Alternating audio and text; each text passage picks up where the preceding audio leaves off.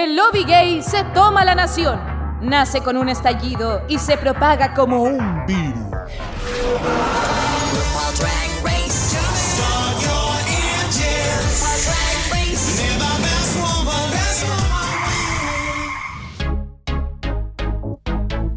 ¡Sorpresa! Bienvenidos tú, todos, a un nuevo capítulo más de Dictadura Drag. España, bebé, ¿cómo están?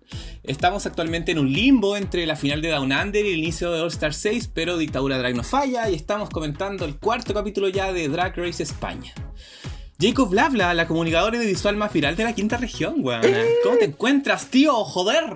Ponte las mascarillas y guarda la distancia. Es mi consejo del día de hoy para todas las personas que me están escuchando, que es muy importante que se pongan la mascarilla, niña, porque la variante Delta está dejando la zorra. Pero acá, súper bien, Caco, ¿cómo estás tú? Bien, pues Paula Daza, ¿eh? Yo emocionado por este jugoso episodio, estuvo bien bueno. Ya están pasando tantas cosas en España, oye. Sí, siento que España va como 1.5x, así como muy acelerada la weá. Este capítulo que recién pasó tuvimos como un conjunto de desafíos que nosotros siempre estábamos acostumbrados a tenerlos como por separado, pero como ya comenté en Drag Race Down Under, uno no es fan ortodoxo, entonces igual acepta estos cambios y se entretiene con ellos igual. Flexibles, claro. oye, ¿no? Y, y, además las, las queens de España que han sido tan cercanas con nosotros, oye, con el podcast en general, ¿cierto? Con sus fans. Sí. Son, es que ella de hecho, bueno, eh, hemos hablado con la Killer Queen, de, que es como la que más como que responde y toda esa weá. Y está súper agradecida, dice que se hace un trabajo súper bonito al complementar el trabajo que ellas hacen, ¿cachai? Como para que la gente de otros lados pueda entender mejor lo que está pasando allá, que muchas veces uno critica porque no entiende. Entonces, ¿qué mejor que criticar entendiendo? ¿Cierto? Informado. Informado, por supuesto. Oye, pero cuéntanos de nuestros invitados del día de hoy. Sí, Caco, porque hoy día tenemos un cuarteto y con dos mujeres. ¡Qué raro! Uy, sí, imagina. Sí. Oye, pero estas dos chicas son queridísimas, queridísimas por este podcast, porque son seguidoras de Dictadura Drag, han comentado harto los capítulos, nos mandan mensajes y sabemos que hay un cariño tremendo entre nosotros, así que primero voy a presentarla a ella, que es la mezcla perfecta entre dulzura y crítica ácida. ¿Eh? De hecho, leímos su obituario en Down Under y ella era la que decía como menos mal que no ganó una pesada culiá y terminaba con un corazón. Calla, qué linda. sí, así que quiero presentar en este capítulo de Dictadura Drag a S-Flowers, pero le decimos Sofi. ¡Bienvenida! Hola. Hola. Hola. Yo iba a cantar la de las mascarillas, pero me la ganaron, pues. Ah, Así que ¡Pucha! págame. ya eso. Era la segunda opción. Oye, ¿cómo estáis, Sofi? Bien, súper emocionada y agradecida por la invitación. Nosotros también, muy, un muy. gustazo conocerte. Gracias, Sí, igual. De verdad, tremendo episodio que se viene, así que afortunada de estar para comentarlo. Sí, no, sí, hay harto contenido. De hecho, la Sofi me dijo, ¡Uy, que nutrió este capítulo! Y así, para que veas, para que veas nomás. Oye, y la Sofi no viene nada sola. También tenemos a una compañerísima de este podcast que yo aprecio mucho porque es muy cariñosa conmigo, debo decirlo. No. Y también es muy talentosa porque voy a tirarles así como una cosita, una exclusiva. Eh, imita muy bien a la Naya Fácil, weón. No te puedo creer. Sí, pues entonces estaba así como Snatch Game, imitaciones, y esta cabra sale así como ah, con una Naya Fácil. Así que quiero presentar en Dictadura Drag a Oblina05 y hoy día la vamos a llamar Tía Gaby. ¡Bienvenida! Hola chiquillos, voy a hablar como la Naya, ¿ya? ¿O no? No les gusta. Ya, Ya. Hola chiquillos, ¿cómo están? No, mentira. ¿Cómo estás, Gaby? ¿Cómo te ha ido? Bien, bien, muchas gracias por habernos, haberme invitado a la Sofi, igual, qué bacán estar junto a ella y conocerlo a ustedes porque en verdad es como, me siento como muy eh, feliz de admirarlos tanto porque de verdad los escucho calita, así que bacán.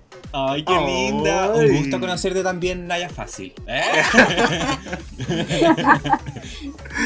Sí, así que bueno, chiquillas, primero quisiera preguntarles, eh, y ya me imagino también la respuesta porque estamos todos emocionados con esto, pero ¿qué les ha parecido Drag Race España ahora que vamos en la mitad de la temporada? Yo estoy en llamas, me gusta caleta. Estoy muy, muy encantada con este con esta revolución un poco del, del drag, eh, del- de la franquicia de RuPaul en, en español, que es algo que no habíamos visto antes, así que estoy muy, muy feliz.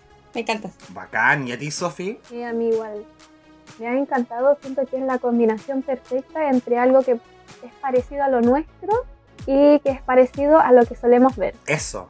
Entonces me encanta y me ayuda mucho a conocer también, porque yo la verdad es que no conozco nada sobre España. Hay gente que, que igual tiene idea o ha viajado, yo no. Entonces para mí todo es nuevo, pero lo siento como más cercano también por lo mismo, porque no está esta barrera del idioma. Yo nunca cacho las tallas, ni los modismos gringos, nada. Entonces siempre eso me ha detenido, sobre todo en el Game, a entender. Y en general España ha sido espectacular. Me gusta que tenga eso de televisión, pero no, no se ve tan maquinado como, como en la edición gringa. Claro. Se ve más natural. Es Y verdad. eso me gusta, porque ya con la 13 yo creo que todos quedamos chatos. Se veía tan artificial todo que lo agradezco. La 13 no existió, amiga, sigue tranquila. Fue un mal viaje, fue un mal viaje. Fue una pesadilla. Oye, pero yo comparto el sentimiento de la Sofi porque uno igual de repente queda colgado con ciertas referencias de España, entonces igual es interesante de repente. Ahí yo siempre, Jacob, oye, explícame, ¿quién es la Samantha Hudson? Cosas así como. y ahí el Jacob googlea y después me explica. O tiene amigos por allí también que le ayudan a informarse, ¿cierto? Sí, pues igual tengo hartos amigos que me han ayudado así como, oye, esto es esto y esto otro, y así como, uy, voy a hacer pasar como si fuera conocimiento mío esta weá. Sí, pero es bacán eso, es bacán que podamos tener un contexto como más similar y hay algo que dijo la Sofi también que es súper importante, que es como que hay un poco combinado entre lo que ya hemos visto en Estados Unidos y también algo muy parecido a lo que tenemos localmente. Y de hecho creo que eso ha chocado con algunos fans que como que están acostumbrados a la grandilocuencia gringa, a una Gottmik que te trae los mansos trajes Versace, Gucci, la weá, y de repente veía una transformista que tiene como un gusto un poquito más eh, recatado. Y al tiro como que hay como, no, la weá pobre y la weá. Entonces yo creo que de repente tener esa mezcla igual es súper bacán porque le da esa cosa orgánica que nosotros eh, queremos ver en este reality. Sí, yo creo que han sido súper buenas los looks que han presentado la- las queens de España. De verdad, como que no se siente por de ninguna manera pobre. Eh, y lo otro es que, claro, como decía la Sofi, uno lo va asociando más a la realidad que tenemos acá en Chile también. No es algo exageradamente bacán como, como lo es Gottmik, por ejemplo, pero sí tiene su- sus plus súper buenos en, en algunos estilos de drag y lo otro es que te da variedad también de drag, que eso igual es interesante. Eso, sí. Bueno, lo que yo quería decir es que es inevitable comparar las cosas con la temporada 13, pero ¿cómo voy a comparar la Vol del, por ejemplo, la final de la temporada 13 con la Vol que tuvimos ahora en España?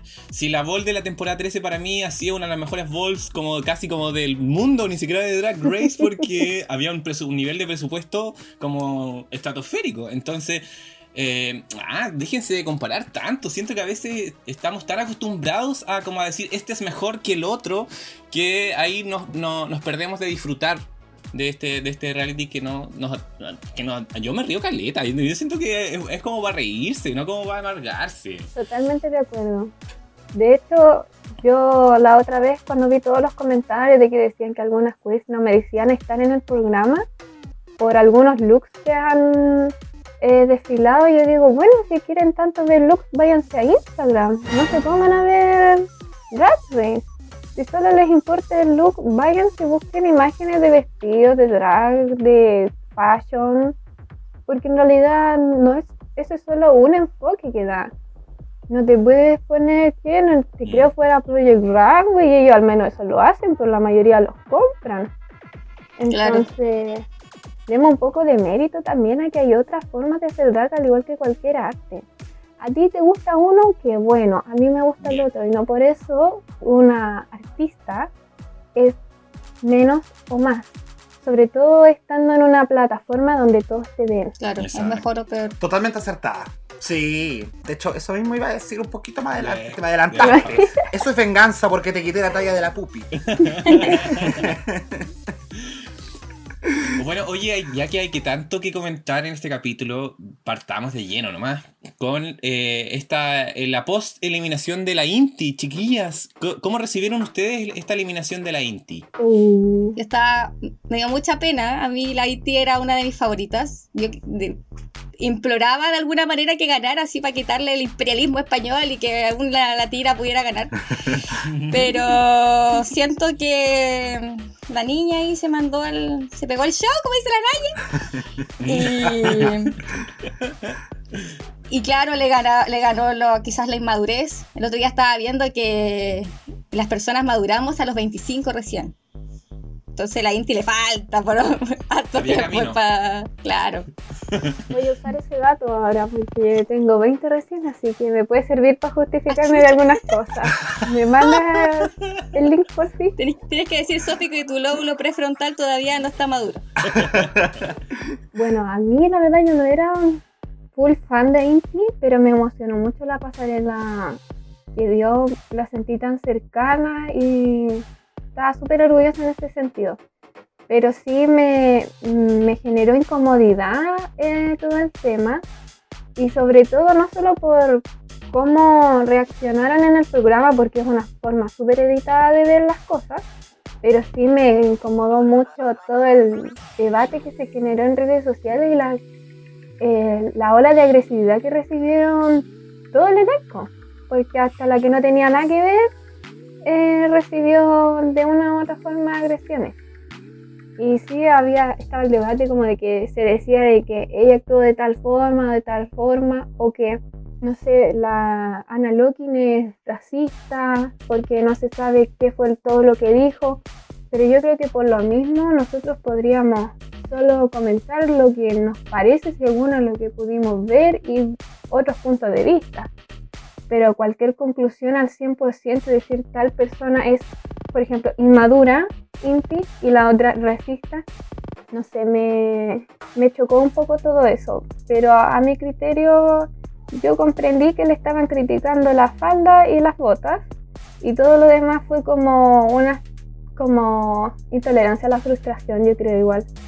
Porque es una competencia súper estresante. Yo creo que ya llega el momento en que si uno es muy sensible, dice, ¿por qué no estoy en las mejores? ¿Por qué no gano? Pero no sé, en realidad. Es, podríamos estar hablando todo el día de eso y sumándonos a las palabras del capítulo anterior también. Pero qué bueno que se le que ya se cortó el tema y se puede seguir con otras cosas porque se da para mucho odio. Sí. Sí. De hecho, yo había pensado esta semana como todo lo que pasó y en relación a qué fue lo que gatilló y encendió como la llama.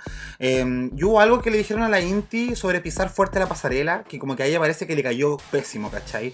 Y yo digo, pucha, sí, puede ser Sí. que te moleste que te critiquen de esa manera, pero cuando estás entrando a Drag Race, eh, tú sabés que es una competencia que te pide pasarela, ¿ya? Yo sé que hay muchas maneras de hacer drag, como dijo la Sofi delante, y todas son válidas, pero esta weá tiene un formato específico que te pide ciertas habilidades si quieres ser la mejor drag superestrella de ese programa.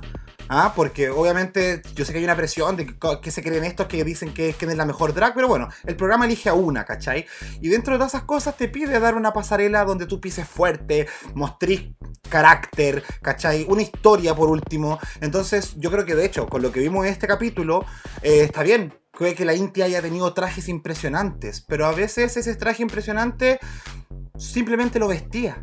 ¿Cachai? Y es distinto a, modelarlo, a, o a impresionarnos, o a entretenernos, ¿cachai? Esta pasarela no es simplemente una pasarela de modelaje, una pasarela drag. Y sabemos que el drag es exageración, es historia, es, ¿cachai? Entonces, puede que la Inti haya tenido una muy buena historia, pero en sí su actitud dentro de la pasarela, a mí por lo menos me dejaba un poquito tibio, ¿cachai? Entonces, espero que ella pueda agarrar esa crítica y a partir de ahí mejorar mucho Ujú. más lo que es como su presencia escénica, que puede que sea la raja, pero yo me limito simplemente a criticar lo poco que alcancé a ver de ella en el, en el programa. Exacto, y eso mismo se lo han dicho a Dovima, de Sí, que no expresa lo suficiente con su rostro a la hora de dar la pasarela. Y ella no, no sé si se sentirá mal o no, pero ha mejorado en ese aspecto en relación a esta pasarela. Sí, yo la encontré que tuvo más expresión y que se metió más en un personaje. Entonces, no sé, en una misma temporada, creo que fue la 11 de Drag Race, le hicieron, fue a Lisa a hacer un, como una práctica de pasarela y todo, porque es algo importante. Y le decían, no, tú lo haces muy rápido, hazlo de esta forma. Entonces ya igual hay una forma de saber qué es lo que gusta, qué es lo que no. Eso no es nada nuevo. En Canadá igual creo que lo hicieron. Incluso vimos en la temporada 13, igual, eh, ¿se acuerdan cuando hicieron ese el reto como de intercambiar las personalidades? Que la Gottmik, o sea, la Simón, por ejemplo, con la Yutica y todo lo que aprendieron eh, de su personaje, de su seguridad, en función también de cómo caminaban en la pasarela. Entonces, eh, que la, la, Inti tenía como su personaje claro, su identidad clara, pero habían otros detallitos que había que afinar y que pareciera que ella no, no sentía que era tan así. Entonces, eh, ahí como que hubo un choque que hizo que al final, quizás ahora que vio el reality desde una perspectiva como más externa, quizás ahora piensa distinto. Hemos visto algunos tweets igual de ella que se ha dado cuenta de algunas cosas, pero eh, es un camino todavía que, que, hay mucho por decir, pero estoy seguro yo que independientemente que la Inti esté o no en Drag Race, igual va, vamos a seguir viendo de ella. Creo que igual dejó hartas preguntas abiertas y hartas nuevos conceptos que, que, que, nos van a recordar a ella sí o sí. Yo creo que ella va a ir aprendiendo con el tiempo y va a ir mejorando y se va a convertir en una drag mucho más pulida y mucho más más grande y más interesante también. Sin duda. Porque de, de verdad es un personaje súper interesante.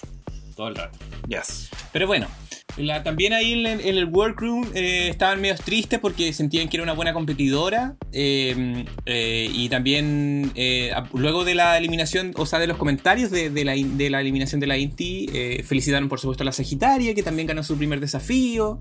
y de ahí saltamos al, al, nuevo día en el workroom, que, que, quería comentarlo, que como que hicieron como un equipo de natación sincronizada que lo encontré como muy chistoso. Hermoso. sí, ¿cierto? Y como que no, no, lo esperaba y fue como, hoy estas weanas como que sacan chistes como del aire, como que se le ocurren cualquier weá muy bacán.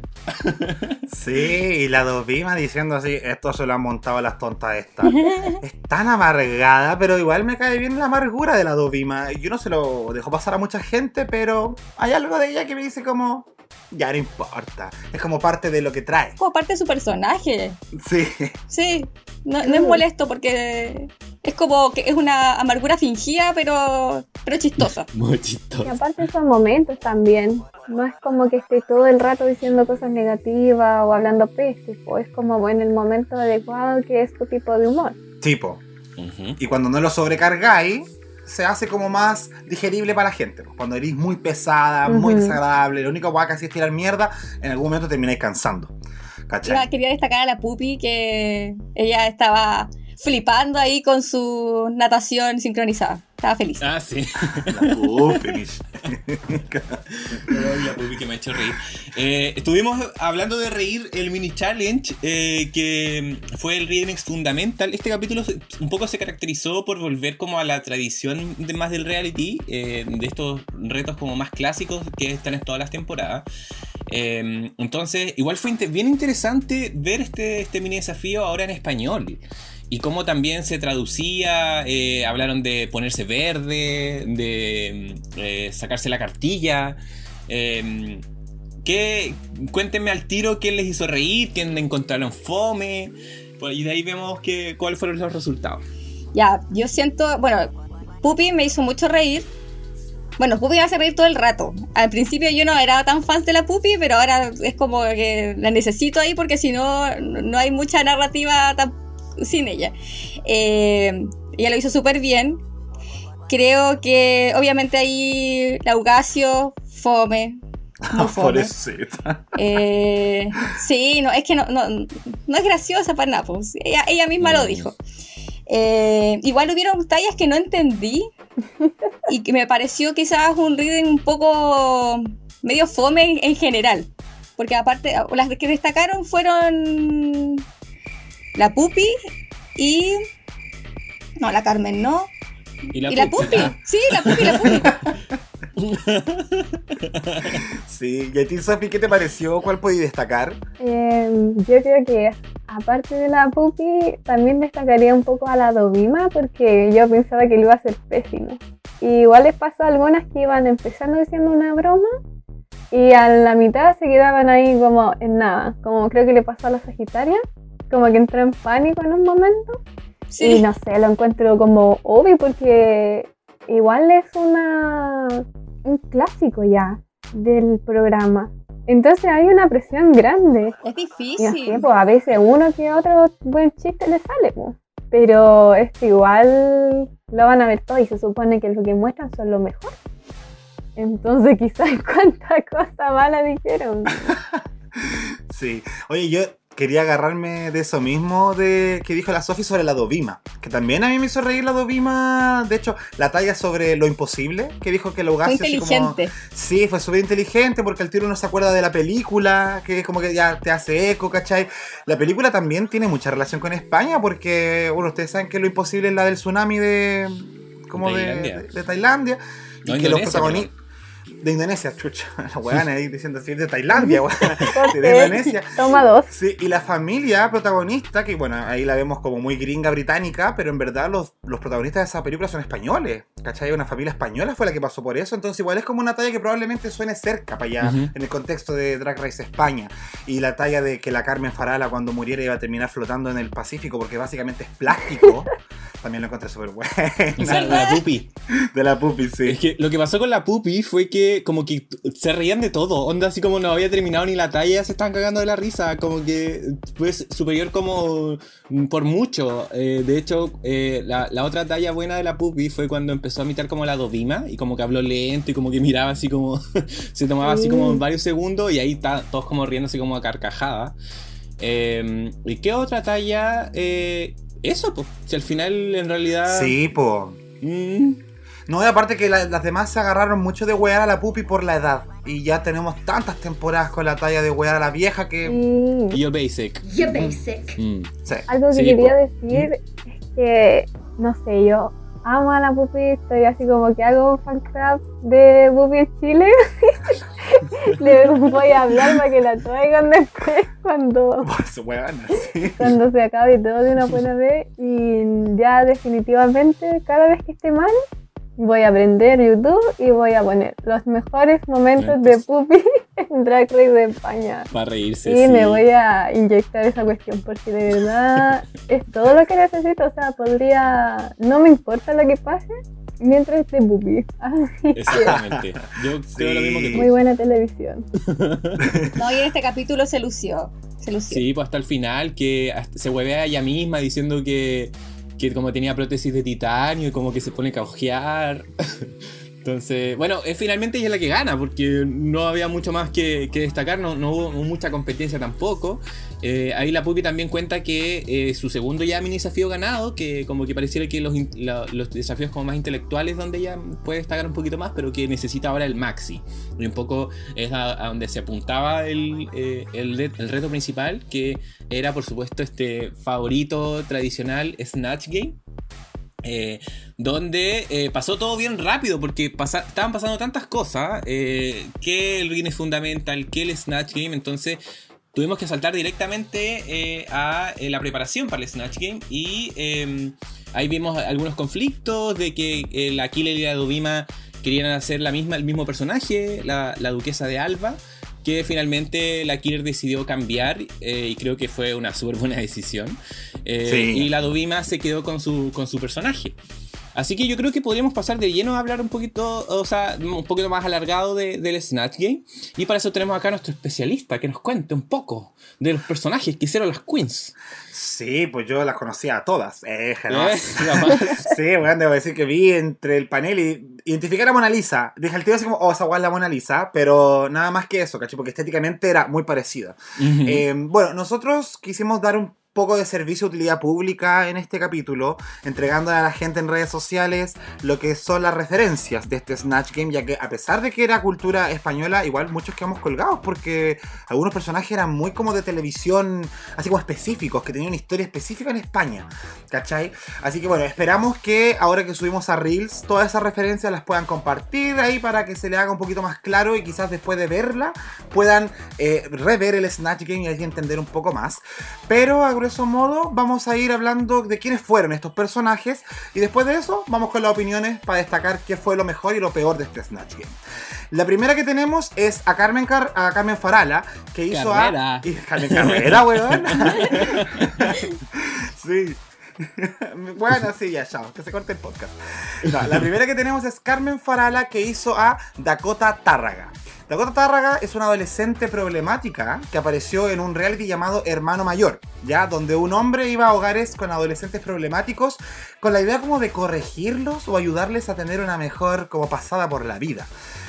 Producto de esto, Dakota se hizo famosa porque era, en cierto sentido, un caso perdido, porque era muy violenta, mal hablada y maltrataba mucho a sus padres. De hecho, en los videos que subimos, y pueden encontrar una recopilación de Dakota Tárraga, eh, van a ver que el nivel de violencia con la que se expresa es cuático. Entonces, Carmen Farala trae este personaje y, y eso, po. Bueno, y después destacar que Dakota, a pesar de todo esto que dije, igual se ha convertido en una celebridad y ha participado en muchos realities, como por ejemplo Supervivientes. Ah, Survivor España. Yes. ¿Qué de la siguiente, Wow. Caco? Oye, la, bueno, lo habíamos comentado que la Dovima hizo la- a la duquesa de Alba, que era esta noble española muy famosa, eh, con una infinidad de títulos nobiliarios y de mucha riqueza. Eh, de joven fue muy guapa y de mayor gustaba mucho de relacionarse con hombres jóvenes, mucho más jóvenes que ella, varios de ellos homosexuales, eh, incluso eh, se casó eh, y con un cola. Sí, parece que pasó hace poco y ese cola heredó toda la fortuna de la duquesa de Alba, porque era mucha fortuna. Eso no lo sabía yo. Sí, pues. Y fue todo un tema. Fue todo un tema que de hecho creo que lo Dovima hizo un par de detalles referidos como a ese matrimonio. También tenemos a, bueno, eh, Ugacio Crujiente, que hizo a la Mona Lisa, que es la protagonista del Código Da Vinci. no, pero es un cuadro. Es un cuadro tal como el Ugacio. De hecho, creo que. Ugacio hizo un cuadro por precisamente por eso. Sí, un cuadro pintado por Leonardo da Vinci, la Gioconda. ¿Y qué más podemos decir? Un personaje enigmático donde todo se concentra en su sonrisa misteriosa. La Arancha hizo a Belén Esteban, eh, que era este personaje farandulero eh, muy famoso en España, porque se quedó embarazada del torero Jesulín. Y tuvo ahí, estuvieron casados un ratito, muy carismática, medio ordinaria, eh, verbalmente agresiva también. eh, el chiste de Págame ahí se refería a un problema que tuvo con su representante y que la intentó estafar y la denunció públicamente en televisión también. Sí, y además ha tenido como que es muy querida en España, tengo entendido, y ha participado en, bueno, en El Gran Hermano, ha participado en programas como Más que Baile, y básicamente aunque haga todo mal, igual gana, porque el público la quiere mucho. Ah, ya. ¿Cachai? Entonces, no, bueno, así ya sí, Belén Esteban. Te- Hay recopilaciones tremendas de Belén Esteban. Y porque básicamente igual le gusta agarrarse mucho a pelear, como una Dana Barriento, una Pamela Díaz, bueno, así como en nuestra farándula Entiendo. local. Sí. Por su lado, y ahí alejándonos de la televisión, nos vamos con Killer Queen, que hizo a Isabel Díaz Ayuso. Isabel Díaz Ayuso es la actual presidenta de la Comunidad de Madrid. Ella representa al Partido Popular, que es un partido mayoritariamente de derecha, muy comparable con la UDI, diría yo. Y que a veces hacen alianzas con Vox, que es un partido de extrema derecha. De hecho, hablé con profesor Campuzano, saludos para Bimbo, que me dijo que Vox básicamente era como un partido nazi en, en España. Eh, durante las grabaciones de Drag Race, Ayuso estaba en campaña para su reelección. Y eso eh, fue como muy polémico porque Killer Queen fue una de las principales detractoras de Díaz Ayuso. Ah. Hizo toda una campaña para evitar que esta mujer saliera reelecta y lamentablemente salió reelecta. Eh, ¿Y por qué es tan importante que no saliera reelecta? Porque ella siempre dispara en contra de los derechos LGBTIQA+. Es como muy detractora de eso y además tiene como toda esta weá típica de derecha que es como muy eh, empresaria lover y en la pandemia sobre todo ha mostrado lo peor de esa cara. Perfecto, clarísimo. Por otro lado, la Puppy Poison hizo de Karina, que es esta cantante española que participó en Eurovisión en los 70, quedó segunda, muy querida también en su juventud, eh, muy buena, inocente ahí también, que, lo vimos un poco reflejado en la Puppy, eh, y con los años esos rasgos la han convertido en una vieja eh, un tanto excéntrica. Si el ponte las mascarillas es un video que subió hace poco sobre precisamente la pandemia, así como... Y creo que parece que esa canción la trajo como en boga de nuevo. Así como, uy, gracias a esa canción va a grabar un disco la weona. Ahora en iTunes. claro, disponible en iTunes. Oye, y terminamos con Sagitaria, que hizo de Encarnita. Encarnita era una mujer que, junto con sus hermanos, heredaron un monumento romano muy valioso, un baptisterio, un baptisterio de, de Roma del siglo I, que dice la señora en varios de sus videos. Y ella dedicó su vida a proteger y cuidar este baptisterio. Ya, los hermanos se hicieron famosos porque salieron en Crónicas Marcianas en el año 2002. Crónicas Marcianas es un programa de los años 90 que terminó hacia el 2005, que básicamente se destacaban por buscar weas freaks y mostrarlas en televisión. Entonces igual agarraron a estos hermanos que eran de campo, muy humildes, y hicieron mofa de ellos y por esa razón se hicieron tan conocidos en España. Eh, y bueno, Encarnita falleció también hace como tres años atrás, 2018 parece que falleció. Y creo yo que estamos frente a una de las imitaciones más sólidas de este Snatch Game. Pero las voy a dejar hablar a ustedes, chiquillas, ya que vimos todos los personajes y entregamos un poquito de contexto. ¿Qué les pareció este Snatch Game y a quiénes destacarían? Bueno, yo la única que conocía era la duquesa de Alba, que era porque es típica que la encontraba, no sé, en las revistas Vanidades que compraba mi mamá. Y siempre salían cosas de la duquesa de Alba. Y me pareció un personaje bastante interesante cuando yo la, veía, decía, esta señora, ¿qué le pasa? Y, es muy particular. Y me imaginé yo que iba a aparecer en el Snatch eh, pero de las otras no tenía idea. Lo que sí puedo destacar, por ejemplo, es a la Pupi, que a pesar de no conocer a Karina, me pareció eh, que lo hizo muy bien. Es como ver a esa tía chistosa y demasiado positiva que uno todos tenemos en la familia y, y gritona más encima. Entonces, cada intervención que hacía lo hacía súper bien y creo que eso es un punto muy importante del Snatch Game, que a pesar de que mucha gente probablemente no conozca los personajes, eh, puede hacer reír y pueda uno igual conectarse con ese personaje. Sí. ¿Y Sofi, cuál fue tu favorita? Mi favorita fue Pupi, también eh, de novedad. Pero no, es más que nada porque me, yo no conocía a ningún personaje. A lo más a la Mona Lisa no fue mucho el aporte que hizo, así que en realidad la dejo pasar. Es verdad también. Pero. No la nombré porque no me acordé. es que, bueno, lo positivo que saco de este Snatching es que yo, sin conocer a nadie, me cagué de la risa. A cada rato. Si de hecho, cuando lo volví a ver, se lo mostré a mi hermana, que ha visto como el, el capítulo de Drag Race de Twerking is a Blessing y nada más. y se mató de la risa. Entonces yo creo que eso es como lo importante, una, un, un humor como universal. Porque por ejemplo lo que me pasó es que las que dos más me gustaron fue Puppy y Killer.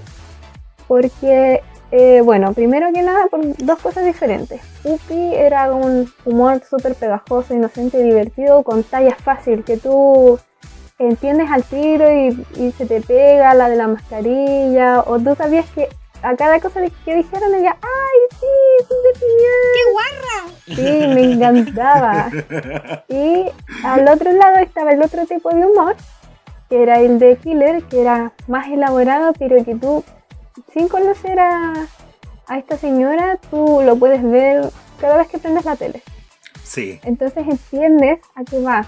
Aunque no, no caches la talla interna, yo vi a todos los políticos que veo desde el estallido social en adelante, podría haber visto cualquiera de ellos hablando, por ejemplo, de Doki a la Doki. Era como la Patricia Berger. Entonces, yo ahí morí. Esa fue mi talla favorita de Killer. Como la Pepa Hoffman. Como la Pepa Hoffman, claro.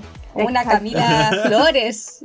Todo lo negativo de, la política. Eso mismo, entonces una dice uno, el otro dice otro, y así se va. Pues. Es como una mofa tan grande por parte del sistema en el que estamos metidos. Pues. Entonces es con algo que todos podemos identificarnos y de que conocemos. sí. Definitivamente, creo que agarra muy bien lo que es la esencia de un político de mierda. ¿Cachai? Eso es como la descripción del personaje de Killer. Pero aún así, ¿sabes que Igual como que me dio risa, weón. Como que igual la disfruté. O sea, como que sabía que era así como al final igual cierra con, pues hay puros maricones, voy a cerrar esto cuando cabe. ¿Cachai? y obviamente ahí tú ves, ah, ya es como de derecha y todo, pero igual la buena fue chistosa, weón. De hecho, me disfruté caleta y la disfruté, bueno, también a la pupi, por supuesto, eso está como de más, pero em, también a la, a la, a la, ay, a la Sagitaria. Como las iluminadas decía la Sagitaria igual me dio caleta, da risa.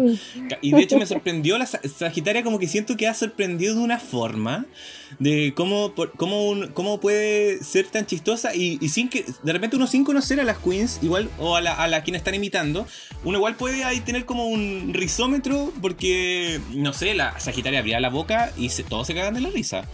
Eh, lo, mismo, lo mismo la pupi, por ejemplo. Entonces, eh, ahí uno se da cuenta, ah, ya, esta le está yendo bien. A la Carmen, por ejemplo, la, la sentí como que se, se, quedó muy atrapada en su personaje. Al final, como que se quería ir, enojada todo el rato. Como que eso no lo entendí. Y la Augacia, ¿sabéis que a pesar de que fue fome, o sea, fome, fome, y le pusieron los efectos ahí de que era fome, el rucucucucu y toda esa weá. eh, sí, eh, su cara, me, la miraba y me daba risa. Como que, como que solamente su, el cuadro al final era chistoso. Porque igual su, su, su como su textualidad era como especial. El maquillaje de, de la Yoconda era muy bueno. Y, eso es lo que me molestó un poco. Porque el maquillaje era tan bueno que dije, va, la, la va a romper. Y eso pasa con esos tipos de personajes que uno no los conoce, no sabe por qué es un cuadro, qué, qué podrías hacer. Y ahí está la clave, que puedes hacer cualquier cosa lo que sea. Sí, po. Lo que tú quieras hacer, porque puedes darle la singularidad que tú plantees para ese personaje y si lo quieres hacer gracioso, hacerlo gracioso, si lo quieres hacer, no sé, sexualizado, lo sexualizas, no sé. Pero le faltó eso. Que era buena la idea. Sí, po. De hecho, yo también pensaba eso, era como, ok, no tenemos información de la Yoconda, pero tenemos ciertos contextos históricos de la Yoconda y podría haber jugado con un poco más de eso, claro. ¿cachai? Como el hecho de ser una, un cuadro hace 500 años, weón, como que está chata de ser un cuadro. Pudiste haber jugado con un, o revelar que no era italiana y era española y habláis como barre bajera, no sé, pues. Como que pudiste haber dado un montón de sorpresas siendo un cuadro y siento que no, pues Laugasio simplemente agarró las tallas y no las trabajaba. No, era como, sí, me dicen Conda, me gusta Conda. Y era como, buena, really. Sí. Sofi, ¿tú querías decir algo? Sí, eh, con respecto al maquillaje, a mí me dio miedo la cara, no me dio risa. me daba miedo, así que más encima como no me daba risa, era como, ya que pase otra, tienes un chiste, pupi, canta, por favor. Sí, fue un poco incómodo verla, sí. Sí, o sea, me imagino que el maquillaje estaba súper bueno, no sé, yo no cacho mucho de maquillaje y me preocupé más de que me daba mucho nervio. Así que eso mismo, también me apoyo en lo que ustedes dicen de que tenía todo para hacer. Eso igual puede ser bueno o malo, pero al menos te da más opciones porque, por ejemplo, Carmen se casilló en esa agresividad y quizás es un poco menos abierto el tema como para poder hacer cosas, porque ocupó eso como de agarrarse a combos con algunas de las participantes y de que se quería ir. Quizás es algo más estrecho en posibilidad que por ejemplo en la Yoconda. Podría estar derecho de que no es un cuadro, que es como la mujer en la que se inspiraron. Sí, de hecho también. Y, y decir, pero yo creo que está tan como rayando la papa con el tema de que ella es como un cuadro y toda la cuestión que a mí yo ya, honestamente ya quizás aquí ya quieran que me salga de la llamada, pero a mí ya me tira aburrida, no dudaste.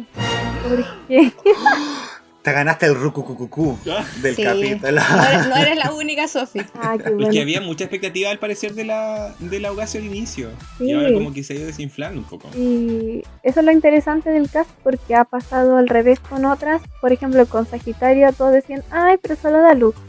Y hoy, por ejemplo, en este episodio no destacó tanto por los looks, pero hizo tremenda actuación. Y eso juega de manera positiva o negativa según las acciones que toma. Exactamente. Oye, yo quería también como dar una opinión general respecto a lo que me pareció el Snatch Game. Y a mí, por ejemplo, la Carmen Farala me hizo reír caleta. Bueno, será porque uno entiende la violencia como así como, oh, qué chistosa la violencia. Entonces a mí me hizo reír mucho todos los arranques de rabia que tenía, cuando empezó a tirar las naranjas, cuando la despertaron. Siento que se agarró a pelear, estuvo en una tecla todo el rato, pero nunca fue como ese nivel de incomodar al resto del panel que ha pasado en otros Snatch Game. De buenas como que se toman la, la palestra de decir lo que quieran entre medio, interrumpen a las compañeras y todo se vuelve muy incómodo. Entonces creo que la Carmen fue respetuosa en ese aspecto. Puede Exacto. que sí, haya repetido, bueno, no, en verdad no puede. Sí, repitió todo el rato la misma tecla, ¿cachai? Y en ese aspecto creo que sí se cayó. Eh, aparte que no sé si nos dio tallas tan precisas del personaje, como lo fue la Killer con el tema de las pizzas. ¿Cachai? Que bueno, ya lo explicamos en la referencia de Instagram, que tiene que ver con que la Ayuso decía que alimentarse de pizzas era bueno para los niños en pandemia, que no tenían comida, porque las familias más vulnerables no tenían, o las familias en situación de vulnerabilidad no tenían cómo alimentarse, entonces que Telepizza les diera pizzas. ¿Cachai? Y esa fue como una muy buena talla de cómo lo contó la killer en pantalla. Lo mismo de la Doquín, que es como estos Sí. personajes que se preocupan del semáforo en vez de los derechos humanos. ¿Cachai? Y acá la guana le puso carita y todo, le hacía como regaloneo a la Doquín.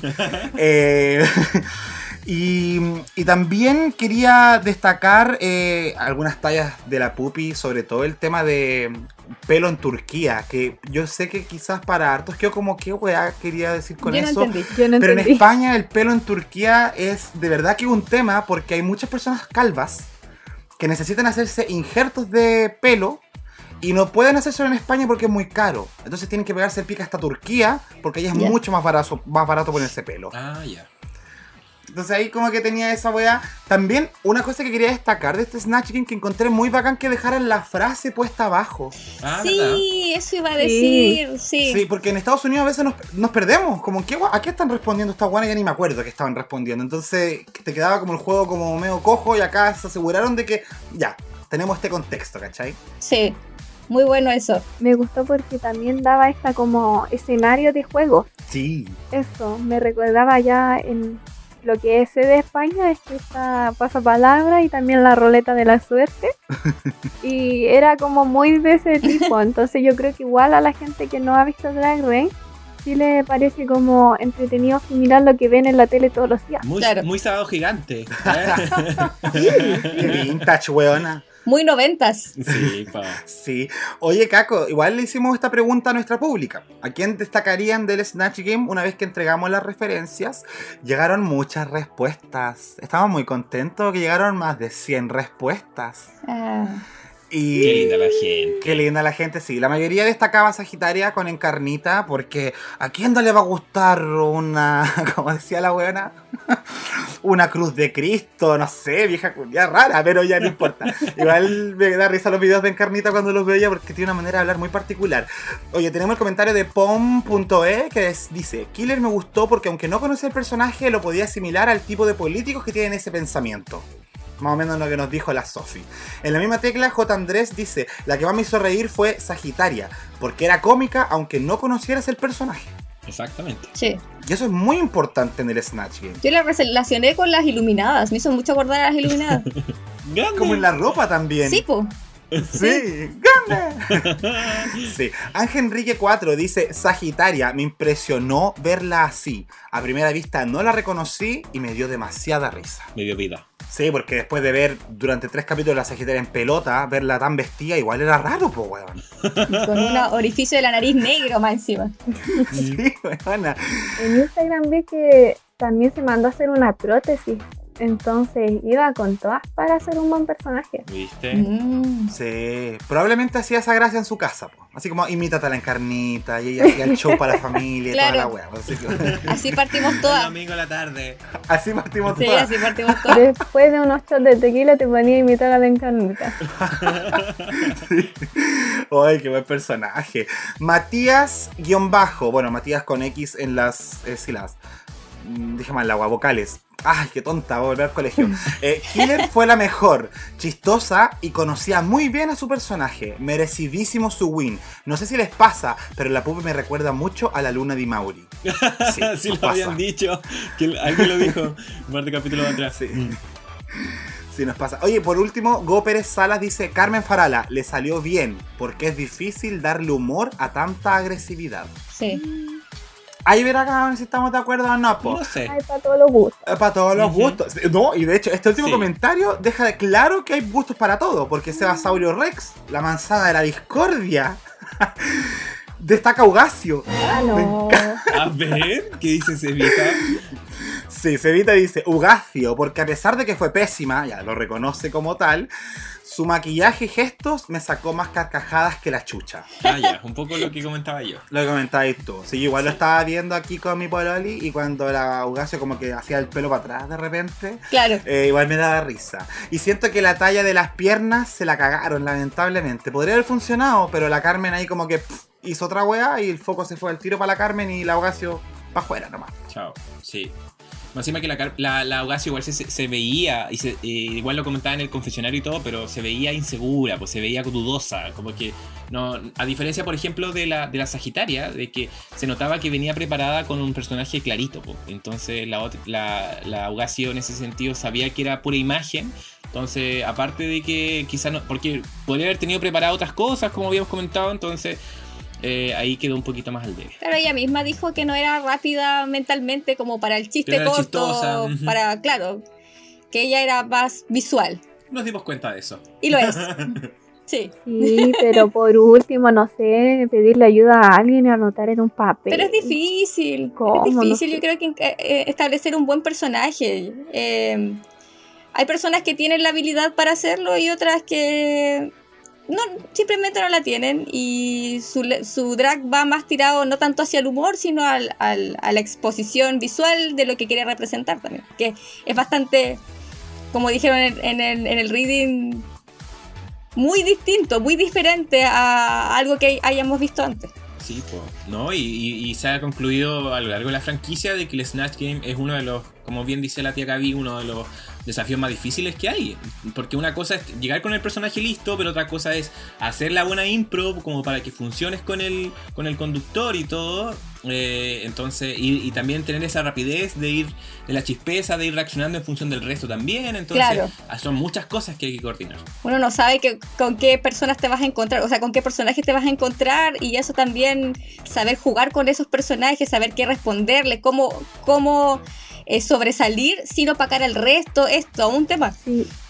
Igual creo que ella tenía otra opción, ¿no? la que le había dicho Sí, al pues. hermano. De hecho, ella decía como que debería haber escuchado al hermano. Porque cuando el hermano como que usualmente acierta. Oye, antes de que terminemos esta, esta revisión por el Snatch Game, quería hacer una mención específica a las invitadas de este capítulo, que igual puede que hayan pasado piola para nosotros, eh, que eran la Samantha Hudson y la Kika Lorace. para que le echen un ojo a, su, a lo que hacen. La Samantha Hudson es una artista, es activista, es cantante.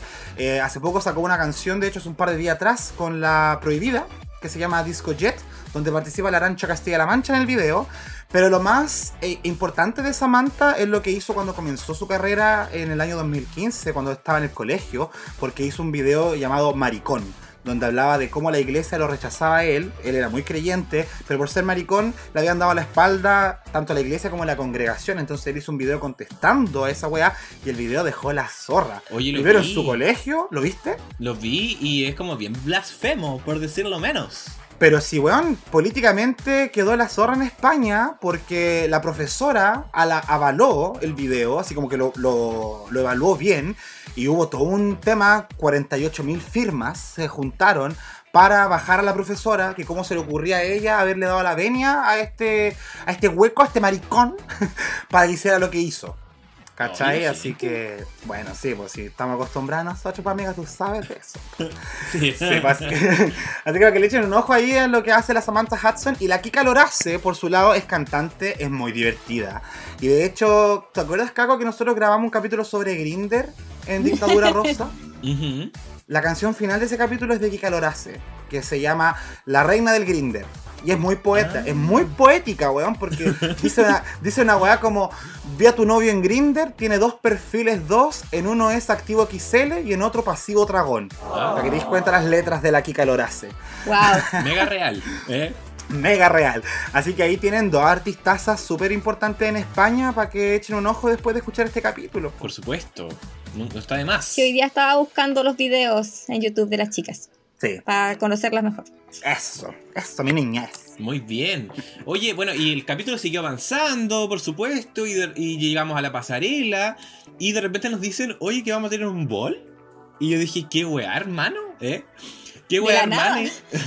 sí, de hecho, ¿sabes qué? Me acordé de eh, eh, Drag Race Tailandia. Porque estos, los- no sé si de chiquillas han visto Tailandia, No, ¿no? yo no. Unos cuantos episodios de la primera temporada, Ah, pero no la he terminado. Lo que pasa es que en Tailandia son, son buenos como para hacer hartas weas en un capítulo. De hecho, hay el, el capítulo 7, así como sin, sin, sin spoilear tanto, pero en el capítulo 7 de la primera temporada eh, hay dos mini desafíos.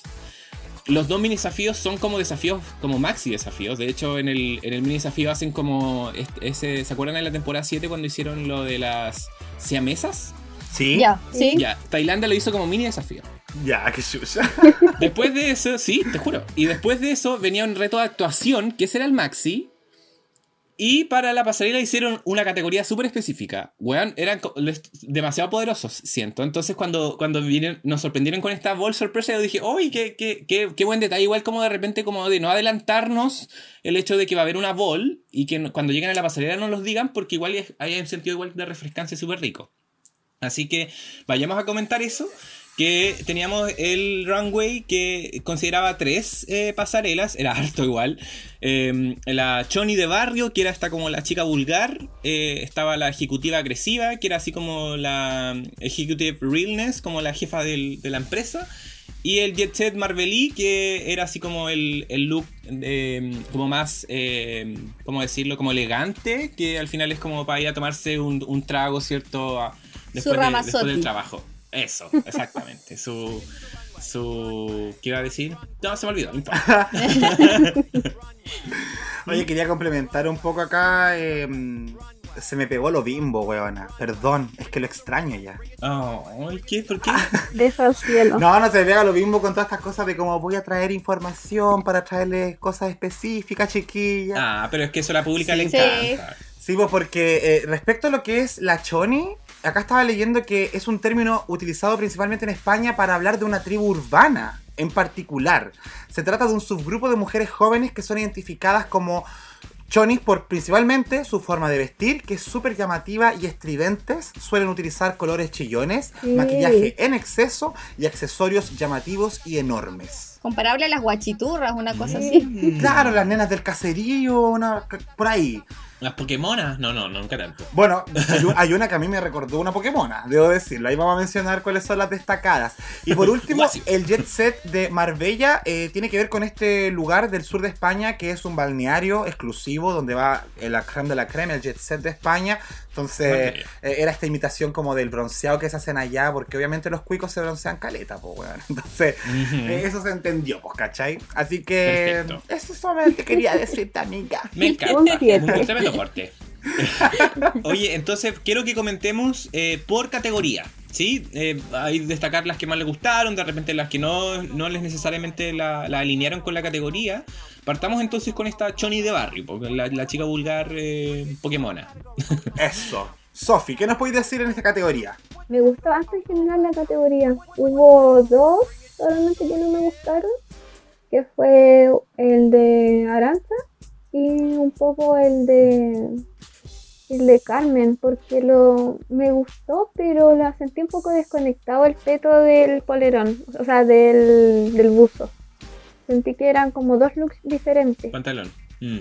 Así que más encima estaba con tacos, no me, me dio desconexión. Pero mis favoritos fueron el de Dovima, me encontré súper entrete. He visto este personaje y no solo en película o tele, lo he visto en el centro, me encanta. es una mezcla muy buena porque siempre se tiene como una idea, pero esto te la te traspasó a un oficio. Entonces me gusta eso porque te mostró algo diferente, no como la típica de la calle que va pasando como hizo la mayoría. Y esa es la que más me gustó. Súper. ¿Y la tía Gaby? A mí me gustó Lugacio en las Choni. La encontré bien. eh, El Shula. sí, es- me gustaron sus tatuajes. Encontré que se le veía bien ahí el- la guata, el piercing, todo. Como muy, muy Choni. Yo lo único que conocía de esto es es una serie que vi como en YouTube que se llama Malviviendo. No sé si la conocen. Ya no la conozco, pero. Ya, es como una serie web Ajá. Entonces, claro, pues muestran un, un, un lugar en, en Madrid como bien precario. Entonces, hay muchos de estos personajes. Y le encontré que le salió súper bien. Aparte, el tema del celular a mí me hizo mi corazón. Yo tenía ese teléfono, el 2009. Entonces, como que no, quedé muy emocionada al ver ese teléfono otra vez en la televisión y más en Drag Race. Yo lo quería tener y nunca lo tuve. Qué buen teléfono. Sí, qué buen teléfono. Demasiada modernidad para aquel entonces. La Augasio dio como Fotolog Realness. Eco. Sí. Sí, es que eso era muy Pokémona. Y eso, eso a mí me trajo como ese recuerdo inmediato del año 2005-2006. ¿Cachai? Porque Lugacio sentí que tenía mucho detalle donde te podías agarrar y sentir identificado. No es que yo me vistiera así, bueno, yo era lo más fome de la vida en esos años. Pero yo veía personas así en los Fotolog Gold, ¿cachai? Entonces era muy parecido a lo que tenía Lugacio. Eh, así que también yo destacaría por ese lado. Y la Killer Queen igual me gustó mucho como cuando leo lo, lo que es una Choni y la veo a esta salir con un rosado flúor y el acting que tenía, siento que lo hace todo. Como que eso es llenar la pasarela finalmente y a mí me dejó súper satisfecho de la Killer y bueno, cuando ya llegamos al último look eh, cerraremos como con la historia que contó, que creo que fue la única que trajo realmente una historia en la pasarela. Sí, yo igual comparto eso. Yo igual me quedo en esta primera categoría con la Killer, eh, por la forma igual que vendió la pasarela. Eh, me, me- me gustaría destacar también a la Dovima, eh, por el hecho de que siento que la Dovima, weón, como que siempre como que se separa del resto, weón, como que me gusta la estética de la Dovima, como que, más encima que en esta, en esta ball igual, eh, como que siento que los tres looks igual fueron como un poquito de la mano. No sé si eh, les, dio la- les dieron la misma sensación, pero... Sí, Pero me gustó, me gustó la Dovima. Quizás no tanto en la Choni, pero sí en las siguientes. Sí, más en las siguientes que en la Choni. A mí no, no me gustó tanto la Choni, pero en las demás me gustó. Claro, pero sí sentí de que como que tenía una relación con el look siguiente y como que eh, eso, esos detallitos a mí me gustan. Eh, vamos con la siguiente con la siguiente categoría entonces. ¿Les parece que es Yes. ejecutiva agresiva? La, la, la definió la, la Supreme. Jacob, ¿te gustaría partir a ti? ¿Quién, quién, quién, qué te gustó? ¿Quién, ¿A quién odiaste? Ya, a ver, en esta categoría eh, destaqué a tres principalmente, que era Carmen Farala, Sagitaria y la Dovima. Ya, la Dovima porque siento que literalmente representó a una ejecutiva salvaje con los dientes, weón, y mostrando Sí. los dientes, ¿cachai? Fue como muy buen prop que trajo como para darle más vida al personaje y un poco más de historia. La Sagitaria, a pesar de que en un principio igual la encontré como fomecita, así como que dije, ¿dónde está lo salvaje de todo esto? Hasta que nos mostró la raja, po. Salvaje. Salvaje, y cuando se hizo ese reveal me acordé de la Ginny Lemon, pero claro, guardando las proporciones, por supuesto. Hay fotos y fotos. Hay potos y potos, sí. Eh, to- todos son bellos, por supuesto. A mí me encantan todos los potos, pelado y peludo. sí, y la Carmen, que si bien nos dio una mm, ejecutiva más normal, ¿cierto? Referencia a Kardashian y todo, eh, siento que a mí me, me da bien la, la pasarela de la Carmen. Como cómo te la modela, cómo te la vende, cómo se ve ella con ese maquillaje, cómo le asienta tan bien la ropa a esa, weona. A mí me gustó Caleta y sobre todo el guiño ahí al teléfono, su CTC telefónica, su teléfono antiguo de los 90, eh, también me gustó harto, como elemento. Smartcom, ¿eh? Qué antigua weona. Oh, por Dios, qué recuerdo. o sea. Sofi, favoritas, odiadas. Primero decir que esta es mi categoría favorita de las tres. ¿Ya? ¿Ya? Me gustó porque, no sé, me sentí como que yo usaría muchos de los looks. Así que mis tres favoritas fueron Dovima, me encantó el, eh, la prótesis que usó y ese enfoque que le hicieron al inicio de la pasarela, yo le compré todo después de eso. Me gustó que tuviera el traje de oficina, pero que también tira- tuviera un toque como retro con el pelo y los colores que usó. Todo el rato. Me, mm, me pareció muy de cine. Me, me gustó harto, como de villana de, de película. Pero obviamente siempre registro. La otra que también me gustó fue Killer, porque me mostró otro tipo de ejecutiva, eh, esa ejecutiva agresiva. Porque siempre se piensa las jefas que son con traje de etiqueta y que son poderosas y tratan mal a las otras. A mí me, me mostró eso mismo, pero más como a lo que yo he visto. Te dice como que no solamente tienes que ser como de tal sector para poder mostrar esto. Me gustó porque fue diferente. Todas las demás eran como una cuica pesada con poder. La otra era la que tiene su negocio y que crece y que te saca la cresta si no le gusta lo que está ahí haciendo en su pega. Sentí que era como la reina de Franklin, así. Sí, me gustó. Harto. Así que esas dos serían como las que más me gustaron. Y después ya la Carmen, porque me encantó la fantasía Kardashian que dio, el peinado, todo. Regia estupenda, yo le compro todo. Como decía Jacob, yo no parpadeo cuando pasa Carmen Farala en la pasarela. Concentrada, Me Miranda. encanta. Sí. Tú eres de mi equipo, Sofi, tú eres de mi equipo. Oye, ¿y la tía Gaby? ¿Qué dice la tía Gaby? Yo vivo y muero por la Carmen Farala. De verdad, a mí me gustan mucho los maquillajes que, que expresan, se expresan en, en Drag Race. Me gusta mucho el tema del maquillaje. Me gustó mucho Carmen y Sagitaria. Eh, Carmen es, es- es preciosa. Yo, de verdad, me encantaría tener su cuero y, salir hacia la calle y mostrar las piernas y mostrar todo y no sé, me encanta. Y la Sagitaria, me gustan mucho las pelucas que está usando, como son súper retro, muy sesenteras. Y esos ojos como achinaditos, no, se le ve precioso. Lo que no me gustó, por ejemplo, de la Killer fue eso. Que a pesar de que nos contó una historia, todos sus maquillajes eran iguales, entonces quizás me hubiera gustado ahí una variación en, en su make-up. Pero me gustó el tema de la historia, más allá de eso. Oye, hubo, hubo como un trend alert en esta, en esta categoría porque hubieron varias que estaban sin falda. O sea, la, la Dovima, la Carmen, la Pupi igual que no la mencionábamos, que lamentable, Oh, sí. Lamentablemente la Pupi igual se queda como al debe en las pasarelas. La, la Pupi ahí como que esa su, quizás la Pupi hubiese ganado si hubiese tenido mejor pasarelas en este capítulo. Eh, ahí como que se cayó un poco. Yo para complementar un poco con todo lo que ustedes habían estaban diciendo, eh, a mí me gustó Carlita la, la Augasio, weón. Eh, el hecho de que la ejecutiva agresiva mezcló el, el- look ejecutivo azul con eh, lo agresivo de un tiburón. Eh, Muy ochentero.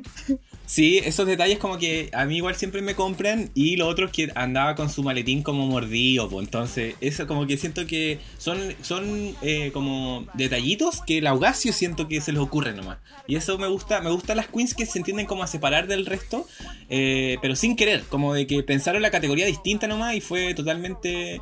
Quizás el, tema de, la ropa, ¿cierto? Del traje es como más tradicional, pero el hecho que le dé como una vuelta creo que es como, es como eso es drag al final. Más que necesariamente eh, sin desme- desmerecer, por supuesto, a la, a, la, Sagitaria o a la misma Carmen, que se ven preciosas, pero es un poco más de, realness. Siento que como que eh, yo alucino un poco o me llama más la atención cuando son eh, como más surrealistas y, y un poco siento que la, la Augasio va más por ahí, pero para gustos tenemos harto para elegir. ¿Te gusta el agua complicada? Entre Me gusta el agua complicada.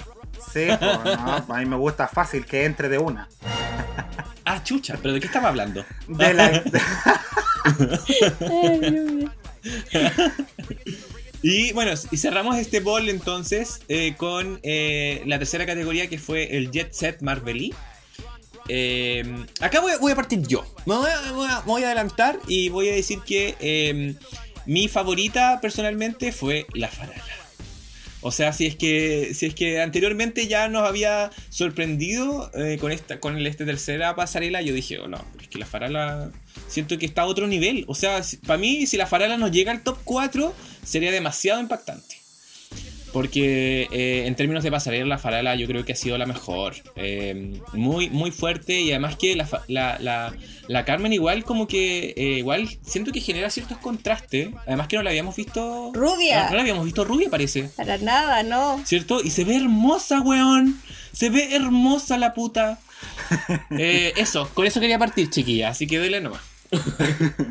ya que destaca la chiquilla, yo quiero saber eso. Eh, nada, me quitaron las palabras de la boca. Ah. No, es que de verdad mi favorita en esta en esta categoría fue la Carmen. Se veía preciosa vestida de rosado, me dio muy Crystal Method también en el bol, con esa peluca rubia. Y el detallito de estar bronceada al punto de estar casi quemada, que necesita un dermatólogo urgente. eh, muy, muy bueno, muy bueno. Se veía preciosa con su copita en la mano. No, me encantó. Le voy a hacer ahí un, un altarcito porque precioso. Preciosa la Carmen, nada que decir al Preciosa. respecto. Sí. Como dicen, como dicen en RuPaul, hay una crema para eso. Con esas quemaduras. Sí, yo me sumo a todas las palabras, así que voy a agregar a otra que me gustó, ¿Ya? porque comparto todo, yo me pondría feliz de la vida al outfit de la Carmen. Eso es lo que me gusta de ella, que me da como esa ilusión de que yo quiero ser eh, ella, así. Lo más inocente, pero de que me gustaría ser ella en la pasarela. Pero a mí me gustó el de la Pupi también, porque siento que aparte de todo el espectáculo que dio con el cambio de outfit, me, yo no entendí la referencia de, de esta persona que era como un vidente. Yo la verdad no la entendía, pero me, me, me pareció que era como un caftán de estos típicos que están en los yates, que lo usan la- las minas, estos caftán grandes con el trago. Entonces dije, ah, es como de eso. Pero resulta que no. Pero igual para mi idea también era, era buena. O sea, me gustó, me dio como esa vibra de yate. Y me gustó verla como en algo que fuera diferente a lo que ha gustado. Sí. Me gustó. Y le- aparte que le queda súper bien el color, que era como medio durazno, creo, más, un poco más fuerte. Pero me gustó con la pedrerito, porque no es lo que estamos acostumbrados a ver en Pupi. Claro. Mm. Sí, me voy a sumar a las palabras de la Sofi. De hecho, para responderle la misma pregunta, pues, como a qué se refería la Pupi con la weá que hizo y por qué jurado quedó como tan gritón, ¿cachai?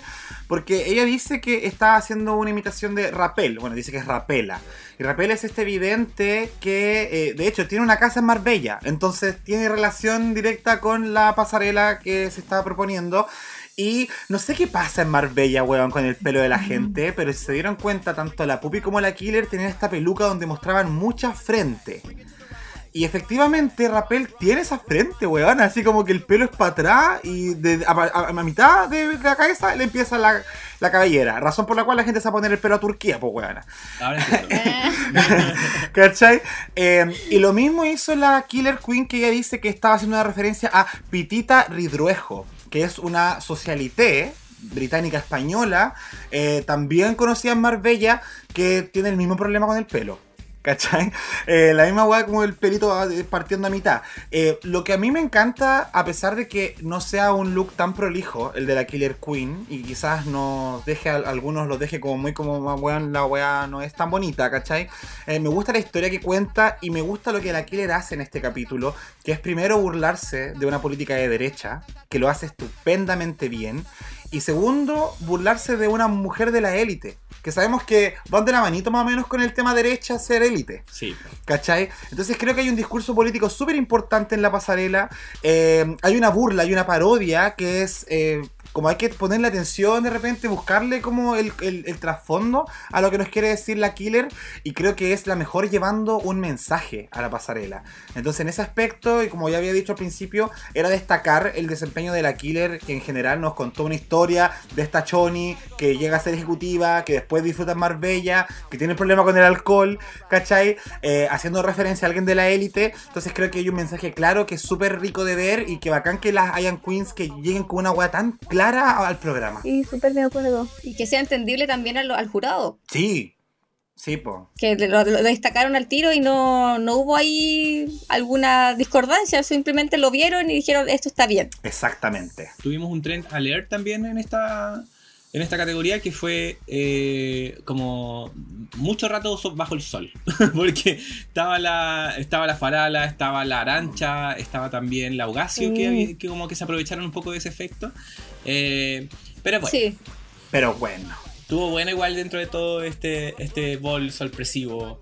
Sí. Eh, igual nos ayudó a entender un poco mejor las estéticas de las queens. A pesar de que ya teníamos una idea, como que nos reafirma igual. eh, por ejemplo, la estética de la Dovima, que es más como de película ochentera. Eh, siento que se transmitió muy bien eso. Y los demás que, como por ejemplo la, la misma Killer o la Puppy, que se van más como por lo, lo chistoso, manteniendo su, su, eses- su esencia. Entonces, no, ya íbamos a entender un poquito mejor a, la- a las participantes. Eh, una cosa que quería decir para, para terminar con respecto a lo que decía Jacob, de que me gusta esto del mensaje, porque no es como un insulto directo, pero me gusta que se hable porque, por ejemplo, Don Dima también lo mencionó cuando dijo para ella que era este clase, esta clase de personas. Una persona falsa, que quiere aparentar, y lo está diciendo como desde sus palabras, pero es tremendo mensaje junto con el de Killer. Y me gusta porque a mí igual me ha pasado con el programa gringo que dicen así como estoy con mis zapatos marca tanto, con mi peto súper lindo, con mi, eh, no sé, pedrería de tanto. Entonces, y es igual, por ejemplo, lo vi con otras, pero lo entiendo porque le dan como ese enfoque de como de lo que tú consumes en la pasarela según el, el desafío, o sea, como la temática.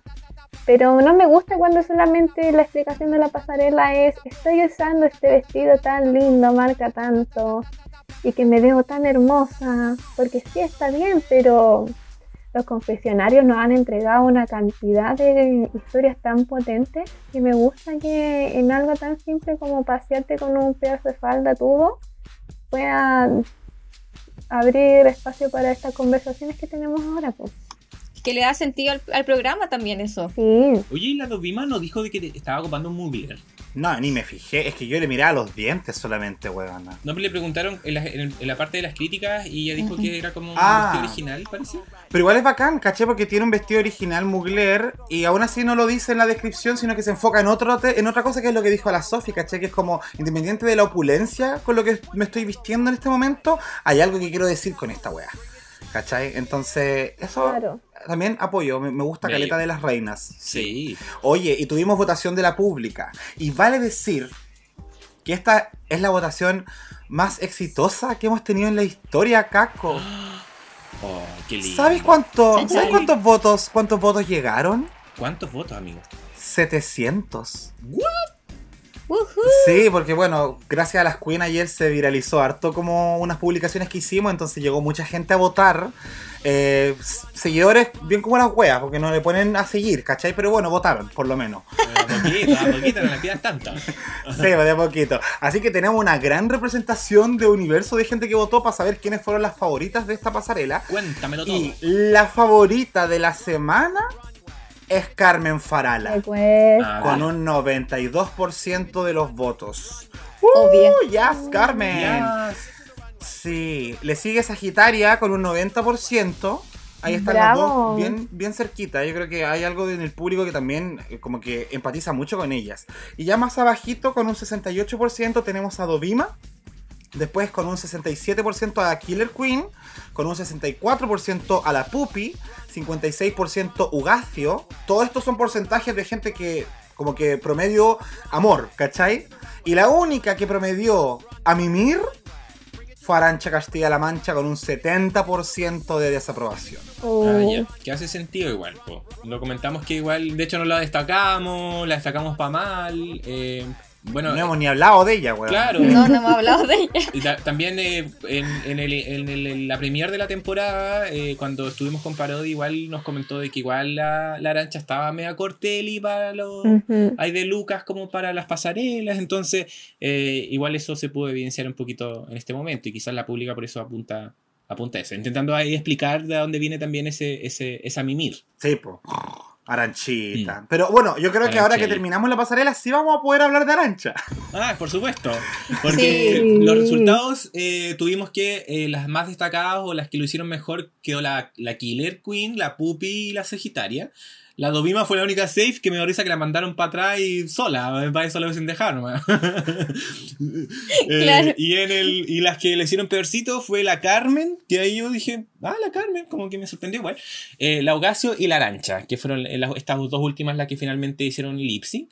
Y la ganadora de este capítulo eh, fue la Killer Queen. Bravo. Bravo. Merecido, Sí, muy merecido. Killer. Besitos para la Killer. Feliz de que por fin se valore el trabajo de esa mujer. Eso. Porque es seco, es seco. Seco. Y más Sí. encima siempre con un mensaje, así que eso también es fundamental. Eh, en el lip sync que tuvimos a Logasio con la Arancha, tuvimos eh, una canción de la Bad Guile, que, que la tuvimos ahí también de, de Sí, jurado. hablamos de su presencia ahí en de jurado.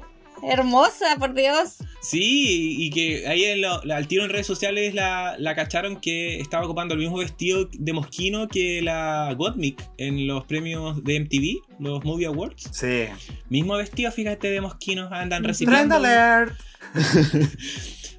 Está Sí, bien, pues. Sí, está po. bien. ¿Cómo, ¿Cómo se le llama eso? Ecologismo. No importa. Algo así. que es como reciclar ropa para que no se siga haciendo tanta ropa. Ah, ya.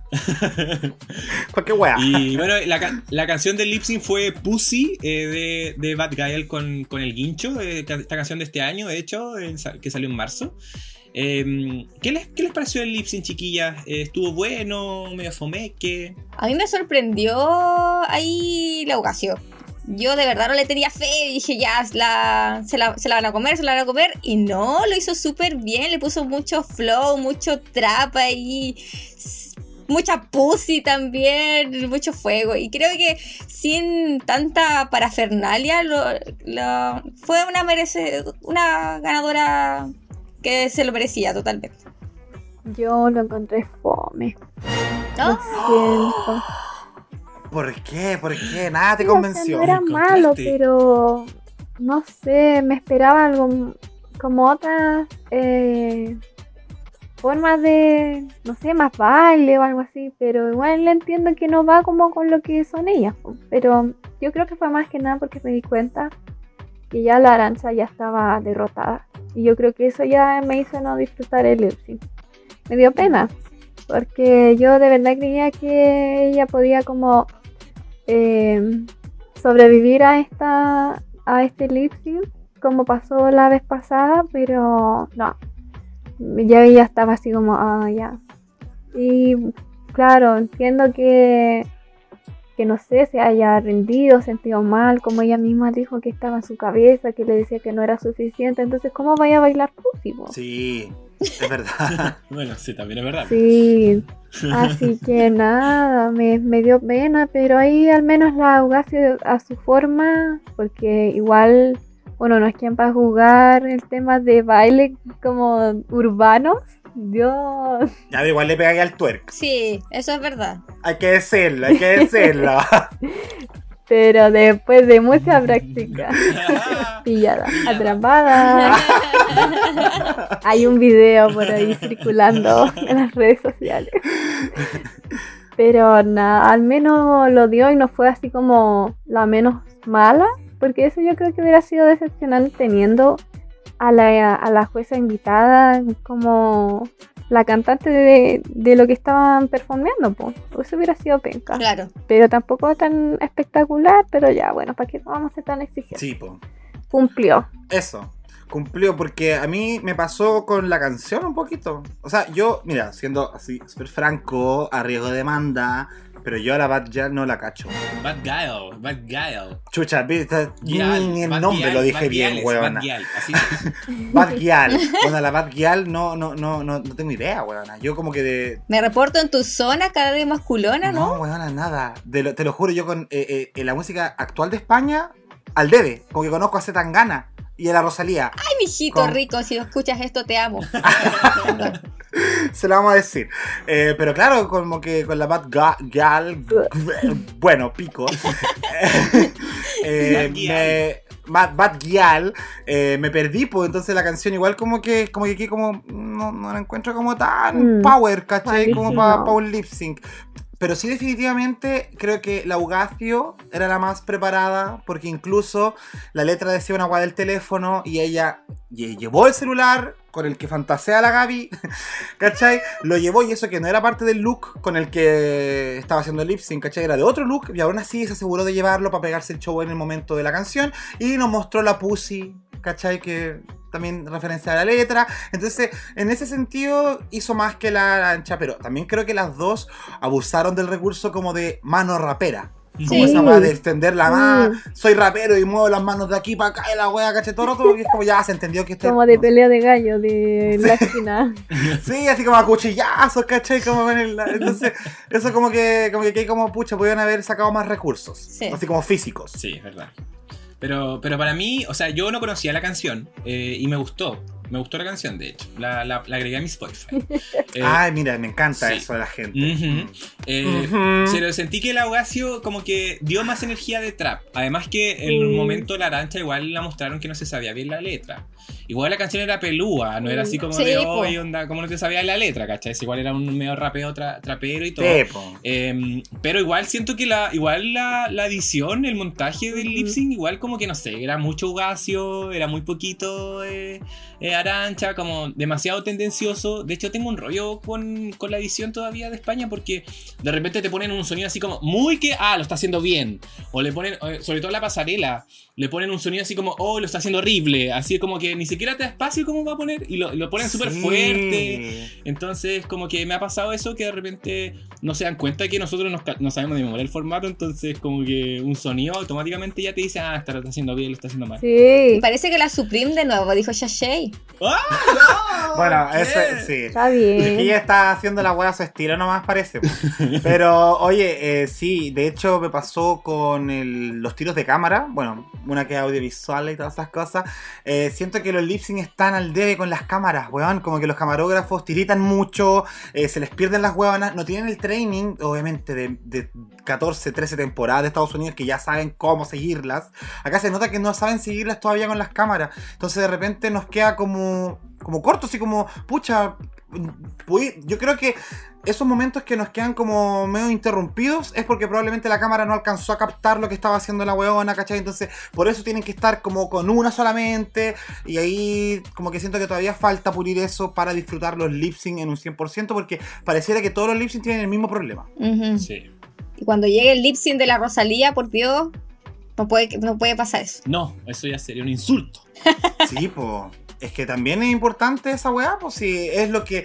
Es la cúspide del capítulo. ¿cachai? Es el momento que muchos esperan. Entonces, que esté mal grabado. mm, Y a te- veces te- te la- uno de los que más se juzgan también, pues. Porque es súper Sí. debatible quién gana, quién no, pues entonces, Eso. al menos en este, en este lip sync, la Uasia tenía la, la ventaja de que ella dijo que era muy fan de la Beat Girl. Entonces yo dije, ah, además que si sabe la canción. po. Sí, Yo, por ejemplo, ni cachaba, solo sabía la frase de la culona nomás, pero yo creo que... porque TikTok. Sí, pero igual tuvo como hartos eh, aspectos a favor Ugacio en comparación con Arancha. Sí. Y nada que hacer, pues era momento ya de, de decirle adiós a Arancha. Lamentablemente, como, como dijo la Sofía, igual disfrutaba la Arancha. Sentí que dio, dio buenos confesionarios. claramente le faltaba desarrollar más su drag, tener más presupuesto, etcétera, pero eh, siento que era un súper buen aporte. Eh, de- eh, cuando se despidió ahí dijo Hannah Montana, o sea, la Miley Cyrus dijo: Si ves esto, llámame tía. Eh, y cuando se, se fue del, del workroom, igual fue votando todo, me dio mucha risa eso también. Sí, la Arancha es genuinamente graciosa y amorosa y creo que eso va a hacer falta. Exactamente. Porque de verdad es una persona como muy conciliadora y creo que eso era lo que a uno más le gustaba de, de verla. Era como relajada, siento. Como genuina dentro de su personalidad. Oye, y, pa- y Sí. como siempre en nuestro podcast tenemos el obituario. Ahí cuando la, la pública ahí también deja su, su mensajito de despedida también a la Queen eliminada. Ujú. Eh, Jacob, ¿me quieres contar eh, algún del mensajito que podemos destacar? Bueno, mira, el primero que vamos a destacar es el comentario de la semana, que a mí me encantan estos, estos seguidores que nos mandan así como un pedazo de testamento, bueno, y es como, está bien, bacán, algún día te vamos a invitar para que ese testamento se convierta en una conversación. Eh, así que el, el- el testamento de la semana viene de parte de Ferreira Alonso, que dice, una queen simpática, carismática y te veo. Jugó gratis varios capítulos porque no daba buenos runways. Nuevamente la desigualdad de las queens, pero tampoco lo hizo bien en los challenge. Aparte, llegué con la parada de Hannah Montana y no la imitáis en el Snatch Game. No, pues niña. Perfectamente podía haberla hecho hablando Spanglish o un español agringado y hubiese sido mucho más chistosa que Belén. Y la única frase que se aprendió: ¡Págame! Y terminó quedando en bancarrota artística. Oye, buen punto igual el hecho de, Sí. lo, de lo de Hannah Montana. ¿eh? Porque igual hubiese afirmado un poco más su marca, que, que ella eh, lo, lo definió ella misma. Entonces, interesante cuál es el comentario. Sí, pues. ¿Y, ¿Y qué tuvimos de Hannah Montana? La pura entrada. Y sería. Y las pelucas, algunas. Y, claro. Súper interesante el punto. Ni siquiera se me había pasado por la cabeza.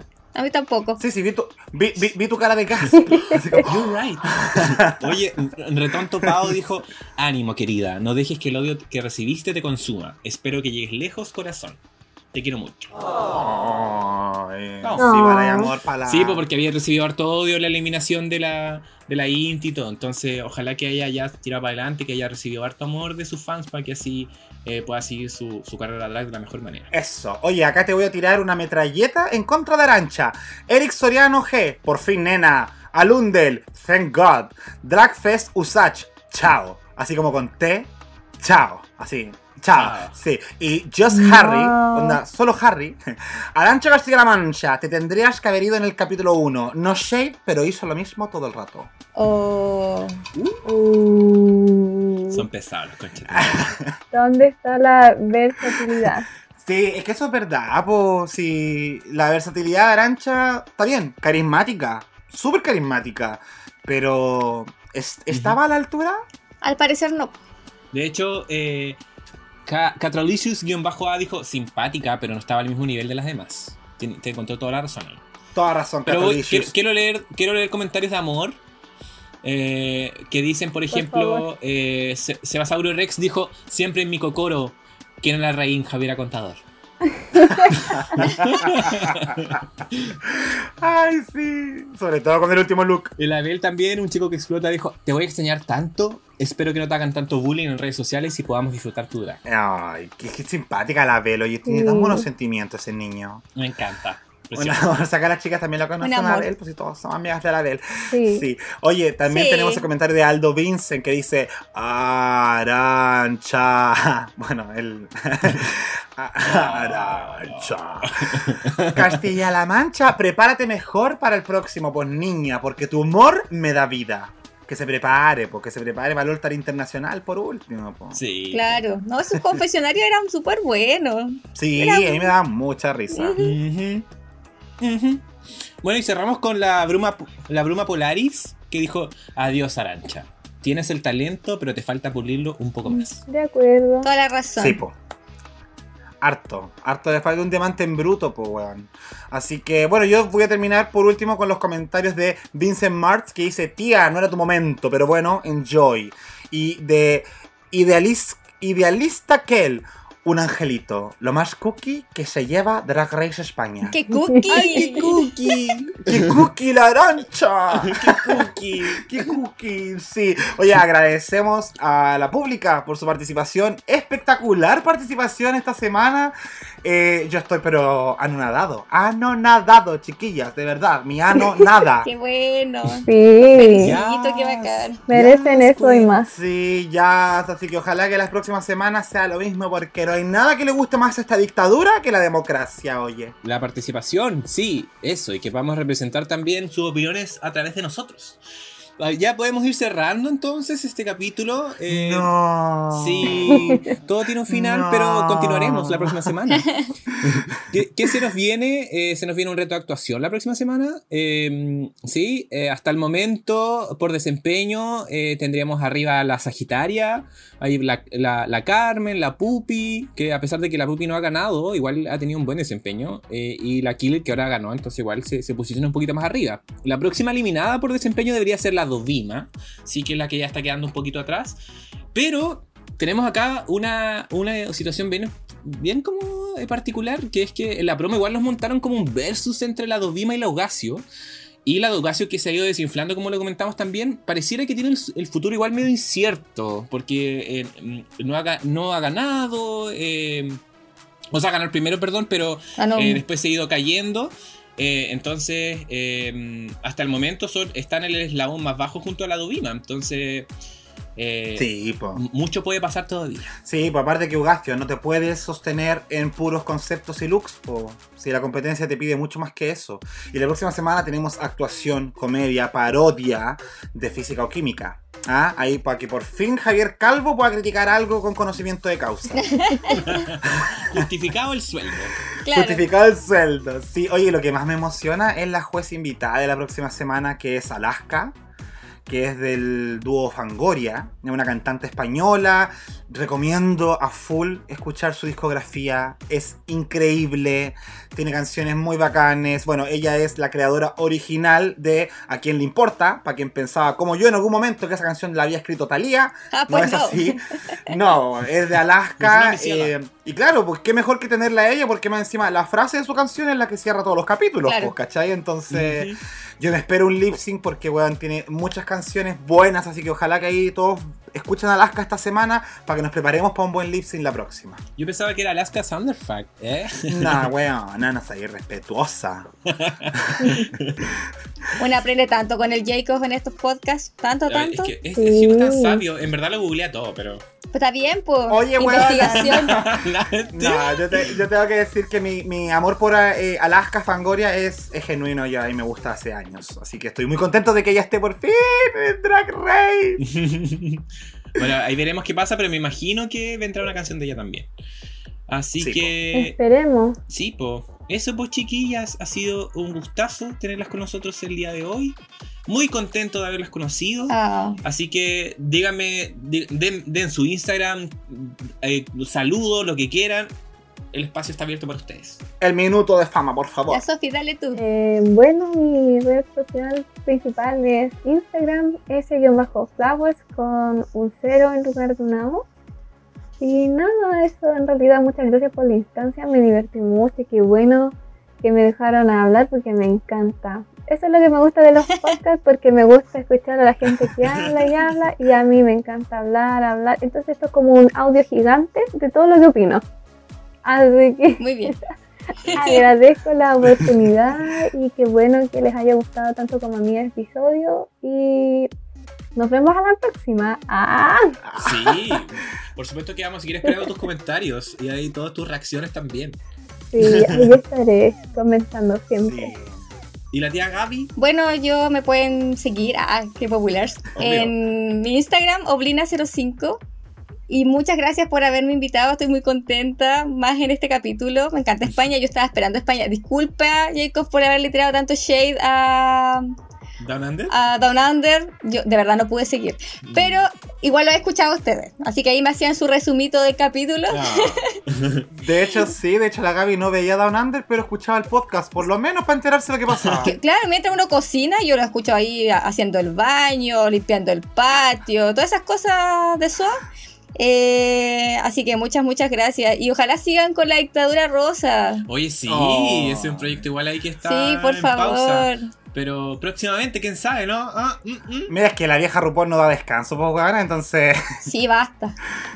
No, y ahora el All Star 6. Uh, aquí a la vuelta de la esquina. Creo que todos sigan su ritmo. Sí. Sí, no queda nada. Sí, oigan chiquillas, yo de verdad muy agradecido de haber contado con ustedes. Eh, fue un compromiso que se adquirió eh, y yo quería mucho que llegara este momento para tener a la Sofi, para tener a la Gaby y que comentemos esta weá porque a las chiquillas les gusta tanto Drag Race y eso es lo bonito de repente de como comentar esta pasión juntos, ¿cachai? Eh, poder compartir puntos de vista y todo. De verdad que estoy muy, muy agradecido de que hayan podido participar. Más encima de esta temporada que está tan nutrida y está tan interesante para nosotros. Así que bacán. Muchas gracias, chiquillas. Las quiero un montón. Les estoy haciendo un corazón en pantalla para que la gente que nos escuche sepa. un poto. sí, chiquillas, Sí. me uno también muchas gracias por acompañarnos, no necesariamente hoy día, sino que a lo largo de todo este proceso, sí, que hemos ido creciendo, eh, impartimos con un podcast pequeñito y ahora eh, no- nos van siguiendo las queens, también podemos interactuar con ellas, y estamos armando otras sorpresas también, así que eh, muchas, muchas gracias. Y nada, pues nos encontraremos la otra semana, si hay que seguir viendo esa temporada, si esto no, no se acaba todavía, estamos No justo en la acaba. mitad. Estamos Sí. justo en la mitad y seguiremos avanzando eh, si así la- el universo lo permite. Así que eso ha sido todo por el día de hoy. A la pública, muchas gracias por escucharnos, por tomarse el tiempo. eh, que los que están ahí lavando la losa o pasando la aspiradora, ahí terminen de hacer bien el aseo. y, no- y nos vemos, chiquillos. Ha sido un capítulo más de Dictadura Drag. Que estén muy bien. Chao, chao. ¡Chao! Chao, chao. Me reporto en tu zona, cada día más culona. Esta cuerpa tú te mudas a Barcelona. La sandalia con blim, el piquete a los Lil Kim. Solo nosotros, no hay nadie más en este Dream Team. Me preguntó más qué tal se te da moverlo. Si se lo demuestro, yo ya sé entretenerlo. Desde que me pego, sé que quiere probarlo. Los diamantes no le pían, sé que puede pagarlo.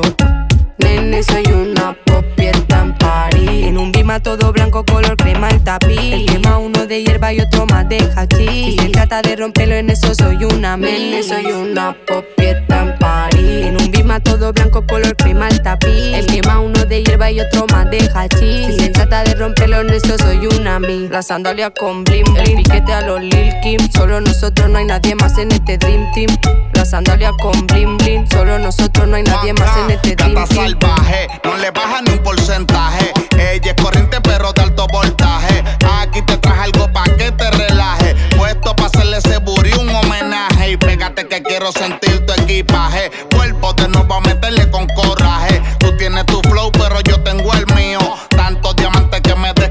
Frío, acá arriba hace frío que me congelo. Patinando como en Disney sobre hielo, brillando como las estrellas en el cielo. Y el piquete se mami te lo cancelo, me acerco lentamente, la viro de frente, contacto frecuente, tu cuerpo lo siente. A mí lo que me gusta es que eres independiente distinta y diferente. Follow me now. Nene, soy una popieta en. En un bima todo blanco, color crema el tapiz. El uno de hierba y otro más de hachís. Si trata de romperlo en eso, soy una Nene, soy una popieta en París. En un bima todo blanco, color crema el tapiz. El quema uno de hierba y otro más de hachís. Si se trata de romperlo en eso, soy una mi. La sandalia con blim, blim. piquete a los Lil Kim. Solo nosotros, no hay nadie más en este Dream Team. La sandalia con blim, blim. Solo nosotros, no hay nadie más en este Dream Team. La sandalia con bling bling, piquete a los Lil Kim. Solo nosotros, no hay nadie más en este Dream Team. La sandalia con bling bling, solo nosotros, no hay nadie más en este Dream Team.